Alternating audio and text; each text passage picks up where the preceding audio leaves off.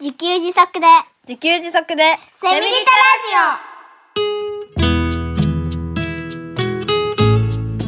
この番組はパーマカルチャー研究所の三つくりゆうきが自給自足で幸せなセミリタイヤ生活を送る知恵をお届けします。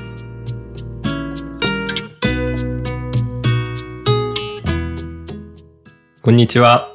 自給自足の専門家、パーマカルチャー研究所の三つくりゆうきです。こんにちは進行役の生きみえです三つくりさん今回もよろしくお願いいたしよろしますくお願いします。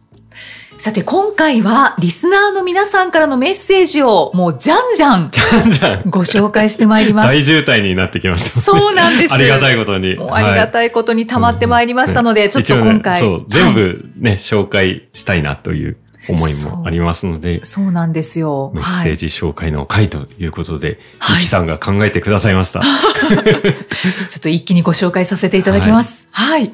じゃあ最初はいつものはい。鴨尾よしこさんあ。、いつもの鴨尾よしこさんありがとうございます。はい。あの、締めの鴨尾よしこさんですね。あ今日は、初めですね。今日は一発目の鴨尾よしこさん。そうですね。トップバッターにはい持ってこさせていただきました。はい。はい。50代女性の方からのメッセージ。えー第19回、20回の三つくりさんの奥様、さえさんがご出演された回へのメッセージをいただいておりますので、えー第19回のメッセージからご紹介いたします。はい、お願いします。はい。さえさんの第一声の印象、ただただ可愛いなと、飾り気のない素直さが前面に出ていて、自然と笑顔になって聞き入っておりました。DIY 好きじゃないけど、生き抜かなきゃいけないからと特貫工事をやってのけたさえさん。なんともかっこいいです。当たり前のことが当たり前ではない感謝と気づきが毎日あり、やったことがなかったことをやり遂げた達成感が心地よいとのこと。これはきっと生きていることを実感する瞬間で最高だろうなぁと感じました。できることが増えていくと安心感につながっていく。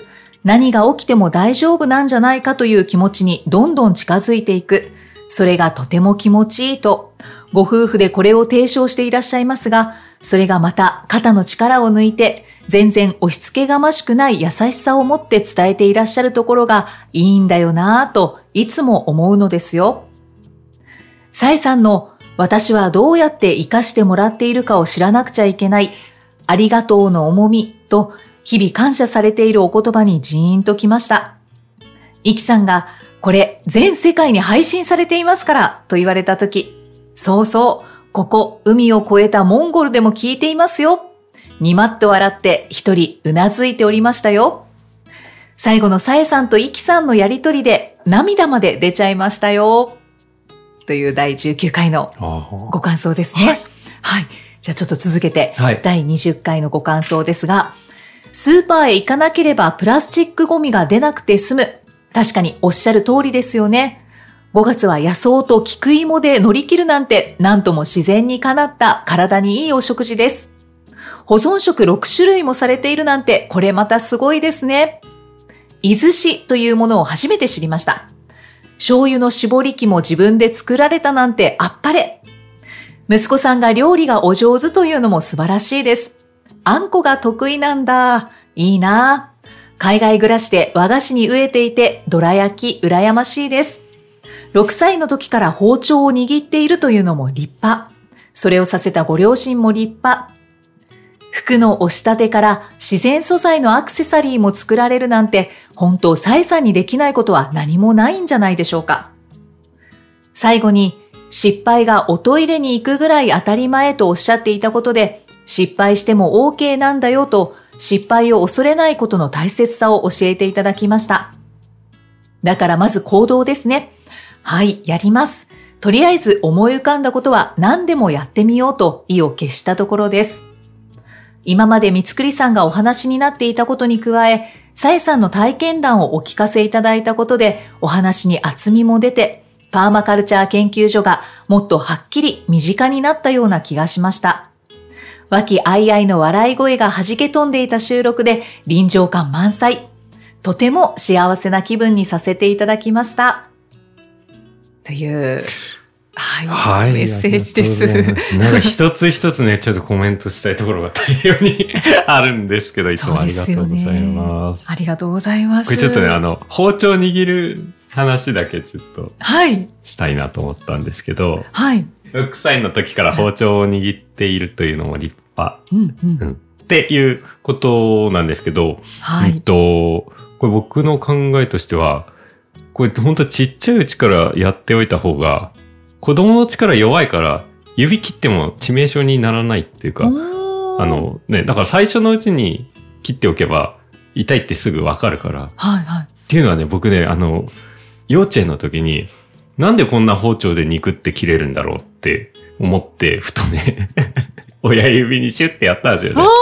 さ、いてってなって、血出てきて、あ、こうやって切れるんだって思った、記憶すごい覚えてて、はいはい。で、えっと、まあ、当然、あの、大して深くなく、もう痛いなっていうことで、うん包丁危ないって分かって、そしたらもう自然に自分で注意するんですよねう。んあとね、親が見てる必要ないですねうん。絶対もう痛いって分かってますから。だから、まあ、立派でもないというか、あの、はいむしろ別にちっちゃい子にね、包丁持たせて大丈夫ですよって僕言いたいですね。うん。っていうか、基本的に危ないこと、あの、一発で致命傷になることって、ほぼないと僕は思っているので、あの、、ちっちゃいうちに危ないことしといた方が、その後、いつかはその危ないことやるのでう、んうんうんそうですね。ね、あの、ちっちゃいうちの方が危なくないんじゃないかなって僕思ったりしてますね。ああ。じゃあ息子さんもやっぱりこう手を切っちゃったりしたことはあるんですか？あ、一回切って、切ってましたね。ああ、うんそれでわかりますよね。うん。まあね、そもそも大人たちが危ないからね、気をつけてとか言い ますし。うんうんうんで、一回切れば、まあ、大体わかるって、もう絶対注意するじゃないですか。そうで痛いの嫌だから。うんはいはい。それに任しとけば多分大丈夫だろうなって思ってますね。うん今、なるほどって思った方多いんじゃないでしょうかね。苦情来ちゃったらどうしよいや、いやでもそうだよなって思いますよね。う。ん。ね、大人になってからの方が力強いので、ちょっと危なさは増すんじゃないかなって気がしますけどね。うんうんそうですね。私も左手にちっちゃい3、4歳ぐらいの時に、はいはい。リンゴを置いて、うんそのまま上から包丁。包丁で自分の手も切れるなんて思わず、ああの、リンゴに包丁を振り下ろして、あ自分の方に引いたんです。そしたら見事にうん自分の左手の手のひらがブシャって切れて、もうそれでもう本当に痛いほど、うん痛いほどっていうかもう痛いんですけど、よね。よくわかりました。包丁って怖いんだっていうか、ちゃんと こう使わないと痛いんだっていうのが分一発で覚えますよね。もう一発ですね。うん。親がうるさく言う言う必要ないですよね。はいはい。それよりも強烈に分かりましたそうね。ですね。うるさく言われるとなんか逆に、うんなんかできるよってうんなっちゃいますね。なっちゃいますね。うんうんはい。というというね。コメントでございました。はい。カモさんありがとうございます。ありがとうございます。えー続いて、この方もよくいただきます。ポッドキャストネーム、たつさん、50代女性の方からのメッセージ。えー第22回、遊母同学キラクル村後編を聞いてのメッセージでございます。気楽に来る、来れる、血縁や世代を超えたつながりのある村のお話、キラクル村の名付けがとてもいいですね。和気あいあいな雰囲気の収録の中で、娘さん連れの村人さんの生の声も聞けたし、さとしさんのとにかく楽しんで失敗してもいいやの精神の自給自足に対する考え方や、河合さんの口にしてみると勝手に道が開けるのお話がとても良かったです。いつか絵庭に訪ねていけるといいな。ありがとうございました。はい。はい。これね、第22回を聞いてということなんですけど、はいえっ、と、まあ、最近もね、第34回に、キラクル村の長谷川ご夫妻出演していただきましたけど、はい。えっと、ね、また最近あの、長谷川家とお話しする機会がありまして、はい。はい。うんと、遊母同学を実践する中で、あ、まあ、ラジオでも言ってたんですけど、ご夫婦とも遊ぶことを意識していきたいなっていうことを言っていたんですよね。はい。うん。で、なんか、僕らはね、僕らってあの、一般的になんですけど、なんか人生は遊んじゃいけないっうんっ。ていうイメージってないですか？ありますね。ねちゃんとしなくちゃいけない。うんちゃんと遊んでないで、真面目にやらなきゃ、ひどい人生になるんだから。これ本当なのかと。うんこれはどうなのかなって感じじゃないそうです いね。言ってることはもちろんわかるんですけど、はい。あのね、で、人生っていうのは、まあ一生じゃないですか。はい。一生っていうのは、例えば80年とかそういうことなんですけど。じゃあ80年って何何かっていうと、その分けていくと、結局は一日一日でね、できているわけで、その一日一日をね、全部真面目に過ごし続けるのかっていうと、なんかね、うん あの、楽しい方が良くないですかって。そうですよね。ね、ね。だから、そのためには遊ぶことって、結構、遊ぶっていうか、遊びの気持ちを持つっていうかね、うんうん、ことは大事じゃないかなと。うんうんこう、暮らし自体が遊びであり、働くこと自体も遊びであり、学ぶことも遊びであり、という有望同学うんですね。うんそうですね。え ーうん、確かによくこう遊ぶということをあの長谷川ご夫妻はおっしゃってるなっていう印象ですね。そうですよねう。んううんん、うん。ねえね、だから、まあそんな感じで、うんあの、長谷川家も、なんか、日々、いい感じであやーってるようですので、はいキラクル村の活動にもね、注目していきたいなと思います。はい。ぜひあの機会があったら恵庭を訪ねてみてください。はい。イギリスから来てください。はい。遊母堂学キラクル村に行ってみてください。はい。はい。じゃあ続いて、はい。えー、ポッドキャストネーム、すずさん、50代女性の方、愛媛県の方ですね。はい。この方からのメッセージをご紹介いたします。あのー送ってくださるリスナーさん、本当に長文メッセージが多くてですね。ありがたいです。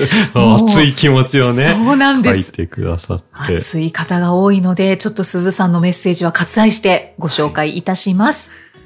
三つくりさんの遊母同学で自律的暮らし、私の目指している暮らしそのまんまでとても参考になります。嬉しくなったのでメルマガにも登録させていただきました。私事ですが、今年の5月に退職する決意をしました。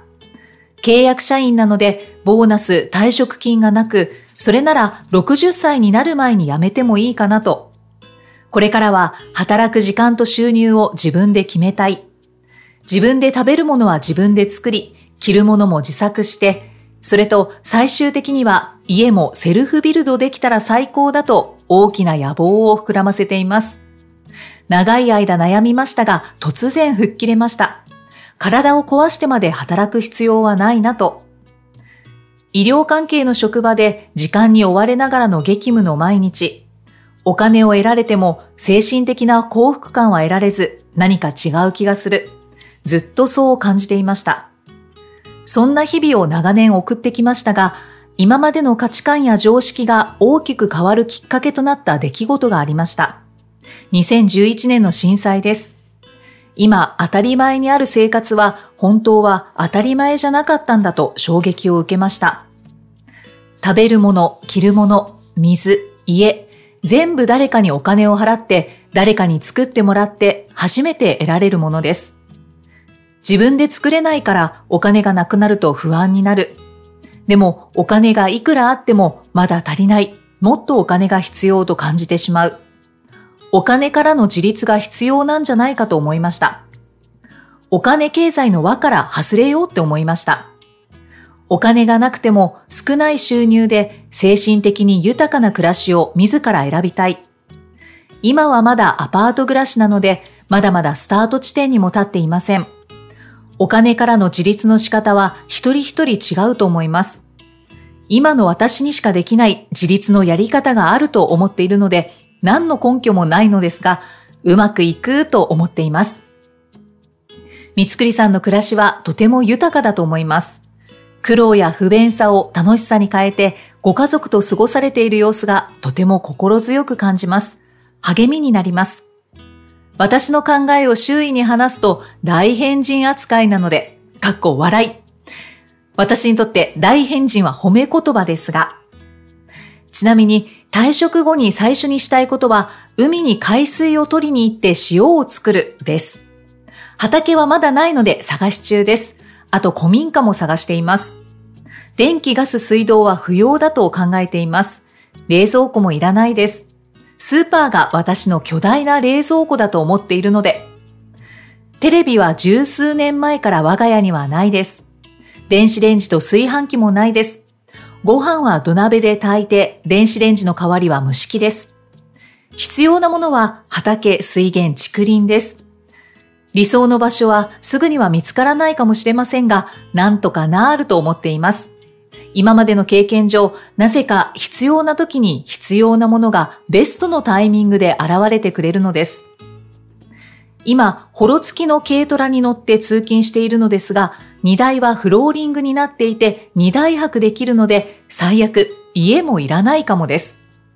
仕事はおてつ旅というサイトがあるので、それを利用して収入が1ヶ月8万あればいいかなと。65歳までは年収100万以下で暮らせる暮らしを目指しています。こんな変人の私ですが、三つくりさんの暮らしを参考に、夢に向かって突き進んでいきたいです。何卒ご教示願いたく存じます。はい。というメッセいや、ージです。すごいですね。なんかこれ、このメッセージだけで一つの回ができてしまい そうですね、収録でね。ですね。ね本当ですね。うんいや、ちょっといっぱいまたコメントしたくなるんですが、うんうんちょっと一箇所だけはい。に絞って、はい。えっとね、メッセージの中で、食べるもの、着るもの、水、家、全部誰かにお金を払って、誰かに作ってもらって初めて得られるものです。自分で作れないからお金がなくなると不安になるっていうね、うんうんうんメッセージが僕一番こう、なんか心に残ったというか、うんお確かにうんこれ、うん、そうなんですよね。まさにそうだと思ってて、だからこそ自分でできることを増やしていくと安心感につながっていくだろうなと思ってまして、はい。で、僕の経験では、うんとまあ、食べ物を、まあ、食べ物は、あの、有機農家さんを手伝ってっていうところが僕にとってはメインなんですけど、うんあとね、住む場所とか、電気とか薪などのエネルギーを自分でできるようになると、もうね、本当ね、みるみる安心感が増えていくんですようんね。これなんとかなるなって、これ生きられるなって感じになってくるんですよね。はいはい。うん、で、あの、今住んでるのは、まあ、山なんですけど、そこに来る前に、まあ、ちょっと、ポッドキャストの初回の方でも話したと思うんですけど、はいあ。のね、この前に小屋を自作して、うんちょっとある土地をね、開拓して、小屋を自分で作って、そこにストーブを、薪ストーブを入れてですね。で、そこで、そのストーブを焚きながら、真冬に寝泊まりをしたんですよね。はい。して起きて、生きてったんですよね。うんうん寒かったんですけどね。その時にね、すごい安心したんですよね。うんうん。あ、これで生きられるんだなと。寒かったけど、一晩生きた。真冬にって思って、すごい安心感を得られて、なんかね、うん、なんかそういう気持ちになったことを思い出しましたと。やっぱりだから自分でできることが増えるっていうのは、本当にもう安心感に直結しますうね。ん、それが、もうみんなができてたのがタイの村だったんですよね。あ こあ。の人たち死なないな、みたいな感じだったんですよ。山の中にポツンといるのに。うんはいはい。そうですね。すごい力強さを感じたんですよね。普段はそんなに感じないですけど、ええやっぱりその、まあ私は個人事業主なので、うんうん支払いのこととか必ずはいはい1ヶ月に1回ぐらいは考えるんですけれど、ええその時になんか電気代がとかなんかガス代がとかうんうん考えると、やっぱりその水道光熱費の支払いも含めてうん。いろんなお金を払わなくちゃいけないって考えた時に、あ、もっとやっぱり稼がなきゃなとか、うん。そういう思いは出てくるので、はいはい。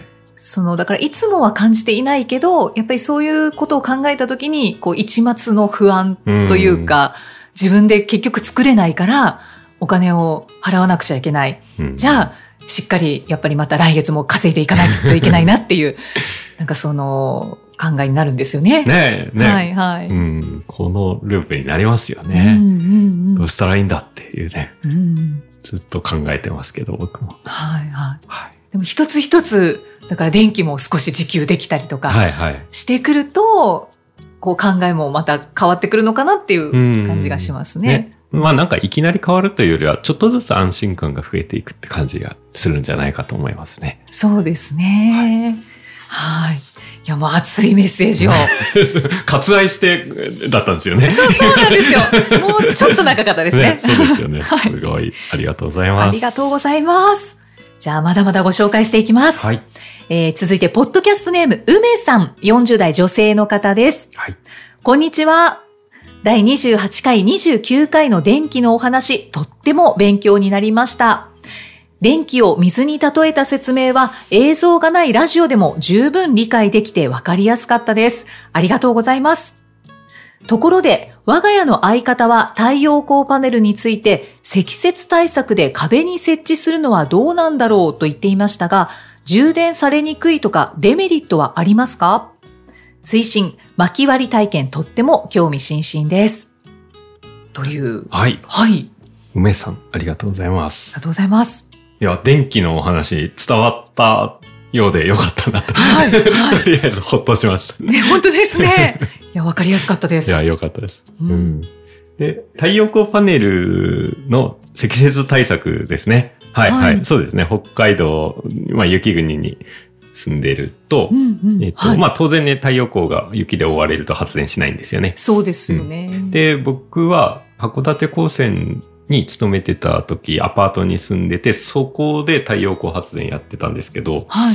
えっとね、その時ね、えーベランダ、アパートのベランダに設置してて、で、ベランダ。ダに、だから、なんていうか、垂直に、はい。うん、設置してたんですよ。だからまあ、梅さんのおっしゃる、壁に設置するっていう状態と、まあ似たような状態だったんじゃないかと思います。うんうんうん、で、あの、雪国では壁に設置するの有効って言われていて、なんでかというと、反射するからですね。ええっと、、雪、まあスキー場に行ったら眩しいじゃないですか。あれってこう、太陽光が雪に反射してるから眩しい。だから壁に設置してても結構下からも来るうん、ので、えっと、発電効率は悪くないと言われてるんですよね。で、実際僕も冬経験したんですけど、まあ調子よく発電してくれてたなっていう印象がありましたので。そうなんですね。ちょっと思ったのが、ええまあ、積雪対策とおっしゃってますけれども、その太陽光パネルを壁に設置して、ええ雪でこう半分埋まっちゃったりとか、あ、そうなっちゃったらダメですね。だからその場合は、まあ、雪をこうかき分けて、あかき分けないといけないですね。はいはい。はい。で、太陽光が当たるようにすると。はい。うんまあ、そこはちょっと必要になりますけど、太陽光発電はできるあ、できますね。形ですね。うんうん。はい。はい。充電されにくいとかデメリットっていうことですけど、だから、は、まあ、ないかなっていう感じですね。あ、そうですね。はいその雪をかき分ければ大丈夫。雪をかき分ければ大丈夫です。はいはい。はい。はい。巻き割り体験興味津々あ、だそうですよ。これね、あの、ちょっとね、ずっと考えてるんですよね。うん。まあ、まずは、まあ、スクールの方とか、身近な方から、ちょっと声をかけていこうかなって今ちょっと考えてます。はい。はい。梅さん楽しみにしていてくださいませ。い。はい。では最後に、ポッドキャストネーム、やえさん、40代女性の方のメッセージをご紹介いたします。初めてセミリタラジオを聞いてみました。面白いですね。私もポータブル電源を買ってみようかなと興味を持ちました。しかし、ソーラーパネルは電磁波が強いと聞いたことがあり、どちらかというと否定的に考えていたのですが、オフグリッド型のものはそうでもないのでしょうかまた、ソーラーパネルは一軒家でなく、マンションのベランダなどに置いても活用できるのでしょうかっていう、まあ、メッセージもですけど、ご質問ですね。はい、はい。はいえっ。と、あ、まずね、マンションのベランダは、さっき言った通り、はい、はい。ベランダも、あ、そのね、柵の外側に、ベランダの柵の内側にやるとベランダの柵で影になっちゃって発電できないので、はい。えっと、ベランダの柵の外側に設置する必要があるんですけど、うんそうすると、あの、外れた時に落下して、そういう事故が起こっちゃうので、落下しないようにっていう注意は必要ですけど、うんと、マンションのベランダでも大丈夫ですね。はい。ちなみに、えソーラーパネルって垂直に設置しないといけないですか？それともえあ、もう角度を、えっとね、一番発電効率がいいのが、太陽が垂直に当たるっていう状態なんですよね。だから、朝方とか夕方は、こう垂直に太陽に向けて真昼になったら上を向けて、うんうんで、まあ、夕方になったらまた寝かしてみたいな、まあ、太陽をこうやって追って、太陽の光に垂直に当てるようにすれば一番発電効率がいいあーですけど、まあ、そんなことはできないので、はいはいあと、どんな角度でも、まあ、日が当たればとりあえずは発電してくれますね。あー斜めから太陽光が当たっても、まあ、発電はしますけど、はいあの、垂直に当たるよりはちょっと作れる電気の量が少なくなるっていうことですね。うんうんうんうんあありがとうございます。はいはい。はいあで、で、電磁波ですね。はいはい。そうですね。はい。これね、電磁波はね、あの、まあ、一言で言うと僕は問題ないと考えてます。うんとで、どうしてかというと、電磁波って、えっとね、まあ、ちょっとまた、電気の専門の、ちょっと難しい話かもしれないんですけど、はい。電気って直流と交流っていうのがあって、はい。えー自宅でコンセントに差し込んで使う電気は交流で、太陽光発電で作る電気っていうのは直流なんですよね。うんうんで、その電磁波っていうのは交流からしか発生しないんですよね。うん、ああ、そうなんですね。だから、うんと、ソーラーパネルは電磁波が強いと聞いたことがありって、えっと、まあ、これどういう話だったかちょっとわからないんですけど、はいえっ。と、ソーラーパネルからは発生しないと考えて大丈夫です。ああ、じゃあ全然問題ないですね。問題ないと考えてます。で、、えっとね、前の電気の説明した回があるんですけど、はい。そこでも言ってたのは、えっと、直流を交流に変換するインバーターっていうものが、うんうんうんえー太陽光発電には必要なんですけど、そこから交流になるので電磁波発生するんですけど、はい。それ言ったら家の中であの交流の電気使って、まあ家の中で普通に電気使ってて、電磁波普通に出てますから、そうですよね。うんそれで問題がないのなら、ソーラーパネルを設置してインバーターが来たから大問題みたいなことは、まあほぼありえないと思っていいですね。うん。うんだから家で普通に電化製品を使っている人ならば、太陽光発電も問題ないでしょうというのがんん僕の見解です。ありがとうございます。三つくり先生。先生っぽかったです。先生っぽかったです。ああ、すごく理解できました。よかったです。はい、ありがとうございます。八重さんもきっとね、理解していただけたことと思います。はい。はい。ということで、今回はたくさんメッセージをご紹介いたしました。ああ、よかったです。はい。まだ溜まってるんですけれどもね本当ですか？またメッセージ紹介の会を。そうで設けますしょうね。はいはい。定期的にはい設けさせていただきます。ありがとうございます。はい。いつもメッセージをお送りいただいてありがとうございます。ただ、あの、まあ、溜まっているとはいえ、メッセージやご感想は随時お待ちしておりますので、エピソードの概要欄に記載のパーマカルチャー研究所ホームページのお問い合わせフォームからお気軽にお寄せください。三つくりさん、今回もありがとうございました。ありがとうございました。